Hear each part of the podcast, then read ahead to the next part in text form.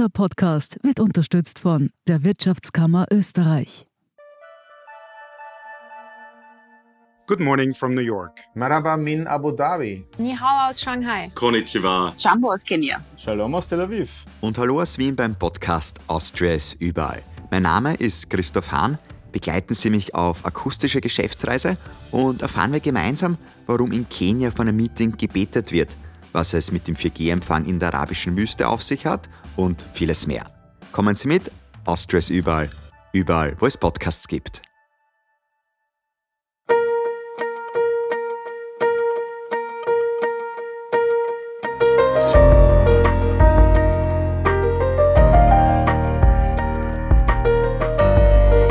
Der Standard zum Hören. Unsere spannendsten Lesestücke. Vorgelesen von Andrea Tanzer. Heute Der Bekehrte von Paul Gebler. Die Botschaft steht in weißen Buchstaben auf schwarzen Transparent und hängt am Gartenzaun der Nachbarn. 5G tötet, schützt unsere Kinder. Nein, sagt Gerald und blickt vom Wohnzimmertisch durch das Fenster zum Nachbargrundstück hinüber. Er habe noch keine Gelegenheit gehabt, die Leute von nebenan kennenzulernen. Das Plakat habe ihn abgeschreckt. Ein wenig ärgern wollte er sie trotzdem. Deshalb habe er sein WLAN 5G Heilfrequenz getauft.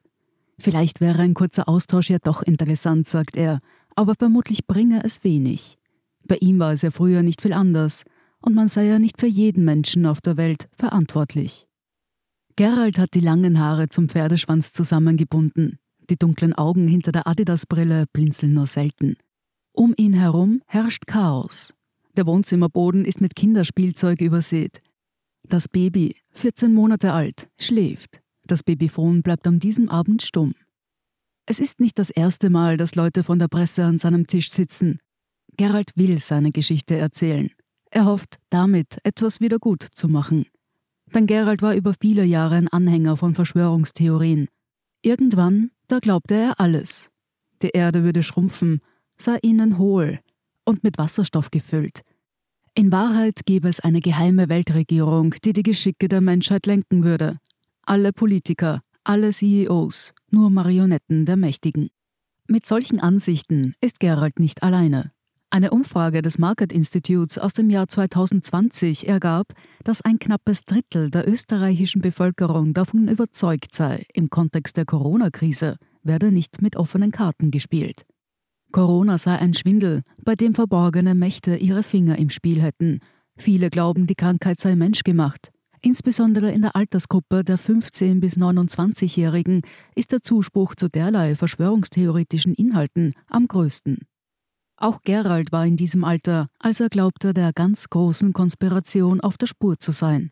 Er betrachtete die ganze Welt als ein riesiges Problem, bis er sich schließlich fragte, ob nicht er selbst das Problem war. Ich habe gedacht, ich wäre super schlau, aber letztendlich war ich einfach nur sehr dumm, sagt Gerald. Wie kam es dazu? Gerald kam 1981 zur Welt. Seine Eltern hatten zuvor schon Familien gegründet. Der Nachzügler nimmt im Patchwork-System die Rolle des etwas nerdigen Sonderlings ein. Mit acht Jahren beginnt er, am 286er PC seines älteren Bruders zu coden. In der Schule tut es sich nicht leicht. Er kommt mit den anderen Jugendlichen nicht klar und sie nicht mit ihm. Manchmal fragen ihn seine Mitschüler vor den Physikprüfungen nach den Lösungen. In dem Fach schreibt er immer eine Eins, auch ohne zu lernen. Freunde hat er wenige. Und auch nicht unbedingt die besten, sagt er. Einer gibt ihm eines Tages ein Buch mit. Zeit für die Wahrheit von Klaus Ewert wird zu Geralds Einstiegsdroge ins Reich der Verschwörungstheorien. Bei Amazon reichen die Rezensionen für das Werk von Dieses Buch muss man gelesen haben bis zu haarsträubender Unsinn eines Möchtegern-Genies. Gerald hat das Gefühl, dass ihm die Augen geöffnet werden. Alles, was er über die Welt zu wissen glaubte, wird pulverisiert. Die Menschheit existiere erst seit 1000 Jahren, nachdem die vorherige Kultur durch eine Planetenkollision zerstört worden war. Die Erde ist in Wahrheit hohl und im Kern eigentlich eiskalt. Einstein und Newton hätten sich stümperhaft verrechnet. Geralds Welt wird mit jeder Buchseite weiter auf den Kopf gestellt.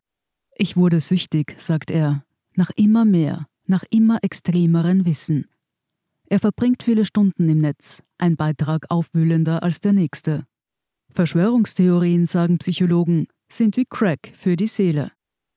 Gerald geht nicht mehr wählen und irgendwann nicht mal mehr zum Arzt. Politik, Medizin, Wissenschaft, in seinen Augen ein einziges großes Lügengebilde. Und nur er hat den Durchblick. Es ist der übliche Werdegang eines Verschwörungstheoretikers, so wie ihn die Wirtschaftswissenschaftlerin Katharina Nokon und die Psychologin Pia Lamberty in ihrem Buch Fake Facts beschreiben. Die Analyse der Autorinnen für Menschen, die sich gerne einzigartig fühlen wollen und bewusst gegen den Strom schwimmen möchten, sind solche Ideen besonders attraktiv. Fragt man Gerald heute, warum er damals fest überzeugt von der Richtigkeit teils abstruser Theorien gewesen sei, sagt er, er habe gern etwas Besonderes sein wollen. Und nun wusste er Sachen, die andere nicht wussten. Mit Anfang 20, da ist er bereits völlig in der Welt der Verschwörungserzählungen gefangen, bekommt er über Kontakte einen Job als Systemadministrator in einer IT-Firma. Mit seinem vermeintlichen Geheimwissen hält er zunächst hinterm Berg. Hätten seine Arbeitskollegen damals geahnt, wie er die Welt damals sah, sagt Gerald, dann hätte er die Stelle vermutlich nie bekommen. Erst mit der Zeit offenbart er sein Weltbild. Ein Arbeitskollege ist es, der es erstmals ein wenig ins Wanken bringt.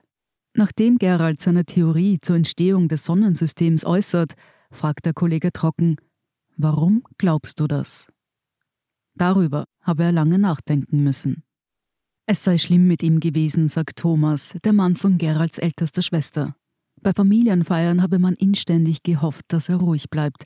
Diskussionen waren eine Qual. Egal welches Argument man brachte, Gerald wusste es immer besser. Einmal zum Beispiel hätten sie sich wegen eines einfachen Logikfehlers in die Haare gekriegt. Da hatte Gerald behauptet, die internationale Raumstation ISS könne gar nicht echt sein, weil sie dem Außendruck nicht standhalten würde. Thomas blieb beharrlich. Es gebe Naturgesetze. Trotzdem habe er oft auch einfach keine Lust mehr auf Debatten mit seinem schwurbelnden Schwager gehabt. Gerald wollte nicht diskutieren, der wollte Recht haben. Nachsatz? Heute ist er der Schwager, den man sich immer gewünscht hat. Von außen betrachtet übersieht man schnell, wie schwierig es ist, sich aus einer Weltanschauung zu lösen, die Halt und Orientierung bietet. Wann das bei ihm passiert ist, kann Gerald nicht genau sagen. Es hätte keine Initialzündung gegeben, es sei mehr eine Kette von Ereignissen gewesen. Der Kollege, die Familie, sie sagen ihm immer wieder, dass er sich verrannt hat. Langsam verdichtet sich bei Gerald ein Gefühl. Womöglich haben die recht und ich liege falsch. Er ist Ende 29, als er den Kontakt zu einigen seiner wenigen Freunde abbricht. Das Einzige, was uns zusammenhielt, war der Glaube an die große Verschwörung. Es sei eine gute Entscheidung gewesen, sagt Gerald. Er sei für vieles dankbar. Für seine Familie, die ihn nie aufgegeben hat und auch keiner Diskussion mit ihm ausgewichen ist.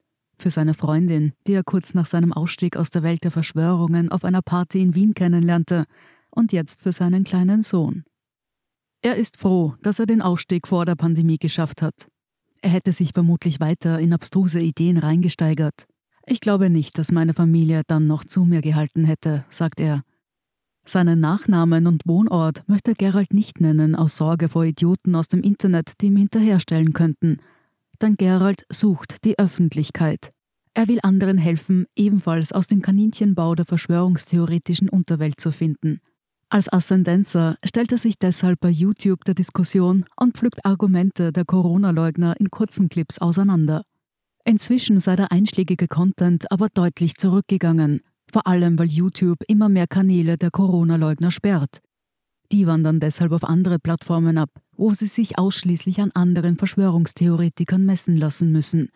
Weil nur das Extremste das Match um die Aufmerksamkeit gewinnt, radikalisieren sich die meisten noch schneller. Diese Entwicklung beunruhige ihn, sagt Gerald.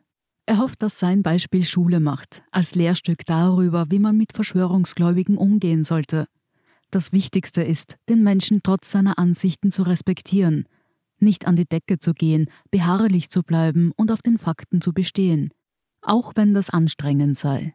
Und immer den Kontakt halten. Die Hinwendung zu Verschwörungstheorien sei eine Sucht. Der Moment, in dem man etwas völlig Neues für sich entdeckt, eine Sicht auf Dinge entwickelt, der Kick. Aber den könne man sich auch in der echten Welt holen. Ich bin ein Erkenntnisgewinn-Junkie, sagt Gerald und lacht. Vielleicht müsste er sich doch einmal mit seinen Nachbarn unterhalten. Sie hörten Der Bekehrte von Paul Gebler. Ich bin Andrea Tanzer, das ist der Standard zum Hören. Um keine Folge zu verpassen, abonnieren Sie uns bei Apple Podcasts oder Spotify. Und wenn Ihnen unsere Lesestücke gefallen, freuen wir uns über eine 5-Sterne-Bewertung. Bis zum nächsten Mal.